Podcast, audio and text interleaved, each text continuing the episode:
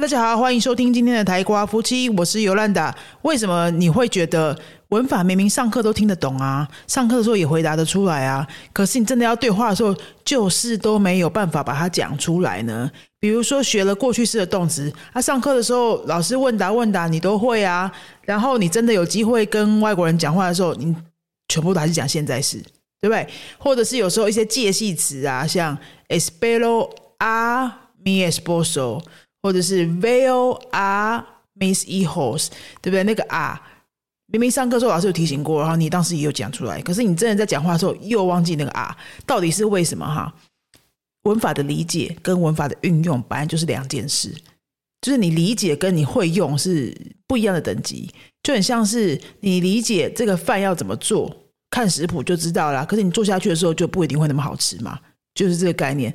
所以我们要解决的是什么？就是理解，我相信大部分台湾人都没有问题。你你只要找到呃适合的方法，就是可能你听得懂的那种老师的说法，或者是你找到适合你的书，你都可以把它理解的出来。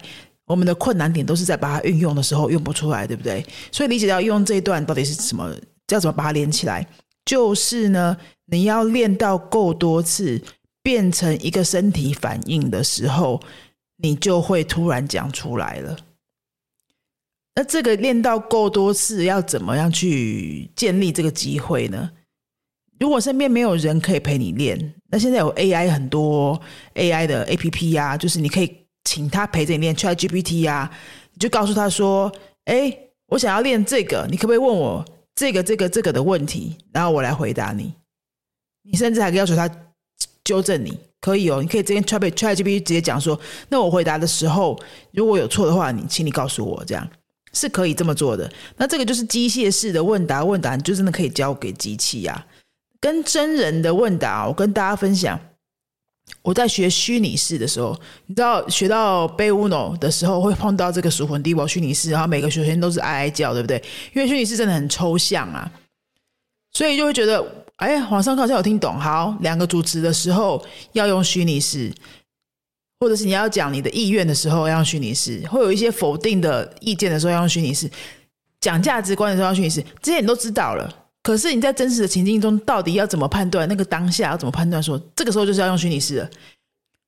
我在西班牙读书的时候啊，二十多岁的时候，我跟一个西班牙的室友住在一起，还有一个法国室友。那法国室友的西班牙程度跟我差不多啊，西班牙人那个就是母语者嘛。有一次啊，有一阵子。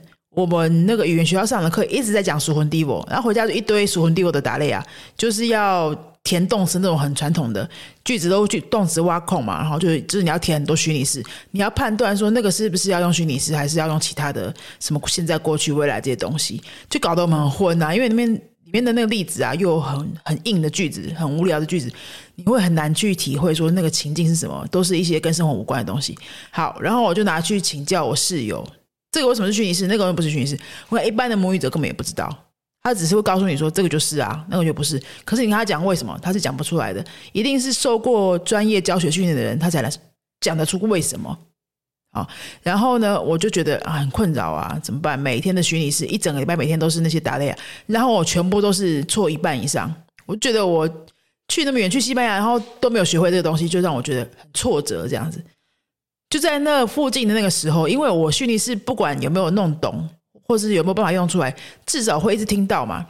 那你还没有学之前啊，就算是对方跟你讲话的时候有用出虚拟式，你根本也不知道他讲的虚拟师。你还没有学嘛？你怎么知道他讲的那个 “gielo ge vengas” 那个 “vengas” 是虚拟师？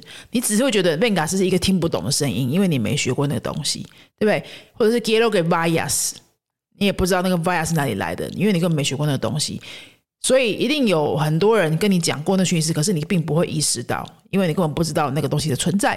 好，那我那时候开始就知道这个东西存在了，因为上课一直在学嘛，只是我还没有把它弄通。然后到过几天之后啊，就是跟室友聊天的时候，忘记在聊什么，他就一直讲 “quiero que sepas”，“quiero que sepas”，“quiero que sepas”，大概一个对话里面讲了三四次 “quiero que sepas”，“que lo que pienso es”，blah blah blah blah blah。Quiero que sepas，就是我要你知道，sepas 是 saber 的虚拟式，我要你知道什么什么。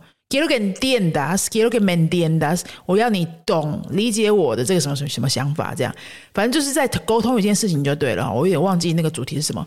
可是我那个当下突然就哎，我通了，原来是这样子用的哦，就是我要你懂，我要你知道，老师在上课的时候讲说前后主词不同的时候就要虚拟式，我就是哎这些话我都听得懂啊，可是我很难想象那个具体情境是什么，什么叫做前后主词会不同？我怎么知道什么时候前后主词要不同啊？很抽象嘛。即使我一直跟学生讲说，你要讲哎，我跟儿子讲啊，我要你。去做功课，这个就是前后主词不同啊。他们就是会哦，好像这个知道，好像知道。可是你在讲，就是在跟儿子做那个模拟角色扮演的时候，比如说帮一个同学当妈妈，一个当一个同学当儿子，然后请他们角色扮演，对不对？他还是会忘记，他就会就说，呃 g e l o 给 Asis 就不对啊，应该是 g e l o 给 Agas，因为没有真实的情境，真实在出现在你的生活过。那我刚刚说我在西班牙的时候，跟那个室友。就他那个对话里面讲了好几次 g e l o que sepas, g e l o que mendiendas，这些句子一再重复的时候，我通了。这个就叫做前后主词不同，要用虚拟式。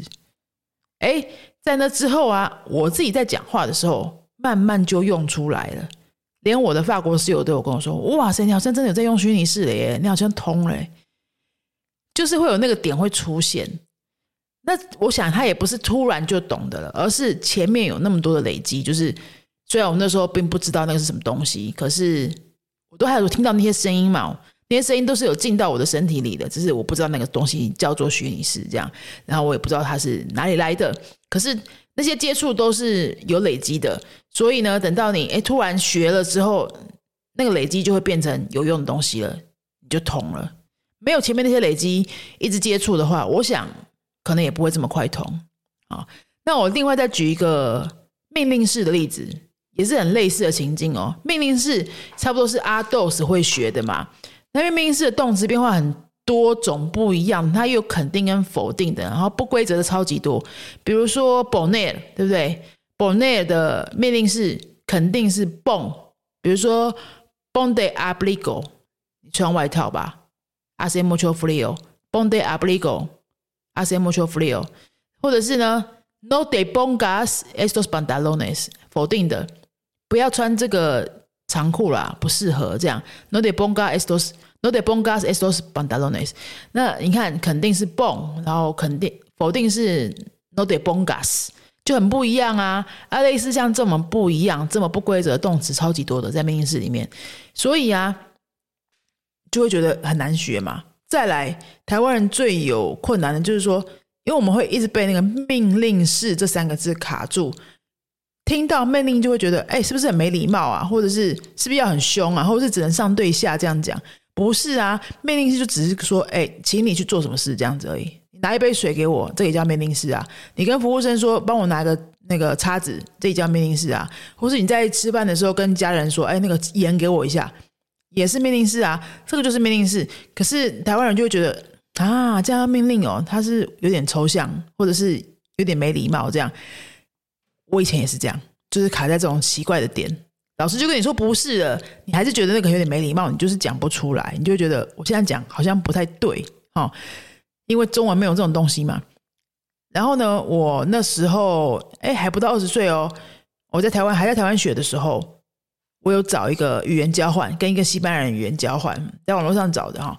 然后我们就出去吃饭嘛，走在路上啊，好像我们经过书店，我就去买了一堆书吧，我就拿在手上，就很多书拿在手上。啊，我都是骑摩托车，然后我那个西班牙朋友呢就说：“Pero deja tus libros en tu moto primero y vamos a comer.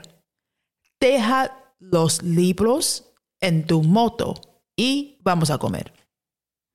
他就叫我把那些书啊，要不要先放到车子里面，model 里面这样。突然通了，哎，他说 deha，他没有说 dehas，dehas 就是现在是你的变化嘛，哈，you deho do dehas。我觉得他为什么用 dehas 呢？他是用 deha，难道是五十 day 吗？不是，那个是命令式。他叫我先去把书放了，然后我们再去吃饭。哦，原来命令是这样用的哦。就是没有要不礼貌啊，他只是叫我去做一件事，给一个建议这样子。好，所以这两个例子跟你讲了之后，我想要说的是什么呢？就是你要让这些你一直学不会的文法，应该说你上课有听懂，道理都懂，可是你一直讲不出来的文法，你要让它真实在你的生活中发生。如果说身边没有母语者，没有这个机会的话，那你要想办法一直得到这些刺激。比如说，你会像我前面说的，你可以跟 ChatGPT 用 AI 这个机械式的方式，让你很无脑的反复一直练，或者呢？你身边没有人可以讲，可是你会看一些影片吧？哈，你在看影片的时候，你就要特别去观察那些情境当中是不是有用出虚拟式，是不是有用出命令式，要有意识的去找那些东西，然后呢，你就把那些情境给它吸进你的身体里面。这样，因为那些电影影片会有真实的情境嘛，会让你有一些不同的刺激。比起就是你在课本上看十个例句平面的十个例句，当然它有系统，或者是。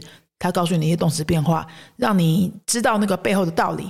但是呢，电视剧或者是 YouTube 的影片什么的，它可以给你提供一个很立体、真实的情境。那你就这样子要来来回回、来来回的给自己这些刺激之后，这东西就会变成更真实、更具体一点。然后呢，就慢慢觉得，哎，我好像知道了，我好像要通了。要有这个过程，然后等到真的有情境出现，你终于可以讲的时候呢？那时候就比较有机会可以讲得出来。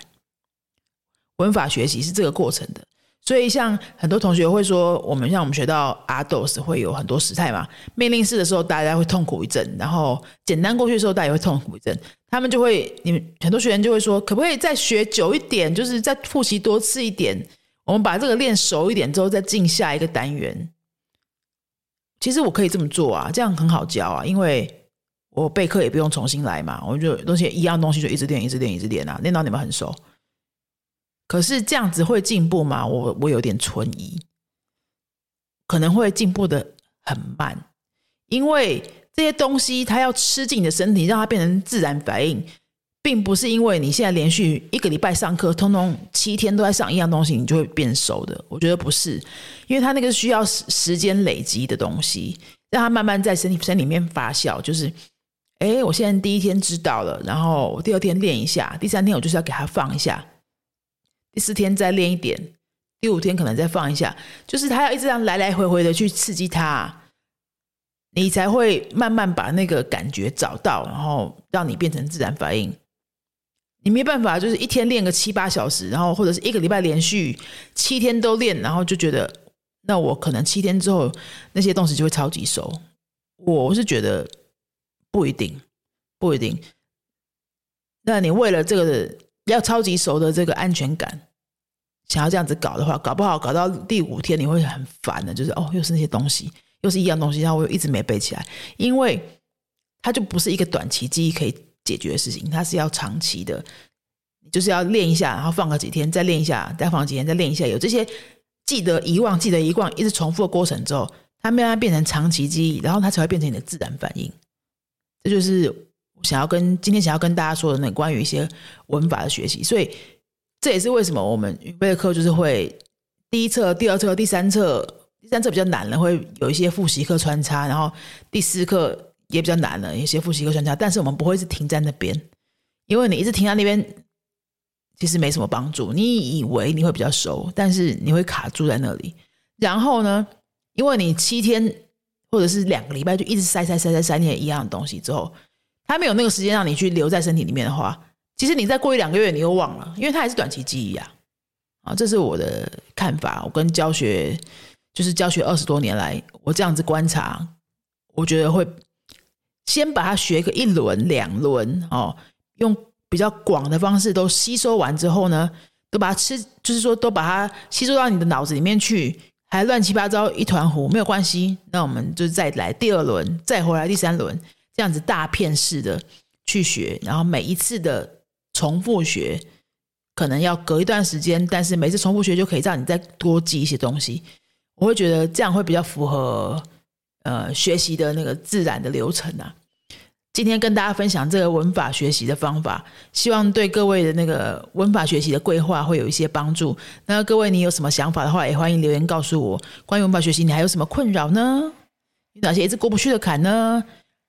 留言告诉我，然后我们就可以再录其他的集数来帮助大家。那如果喜欢我们的节目的话，记得去 Apple Podcast 留个五星评论，留这个五星评论不用花你二十秒的时间，但是可以让更多人知道，有机会知道这个节目，也可以让我们更有动力做这个完全免费服务大家的节目，好吗？那我们今天到这边喽，阿斯达瑞 o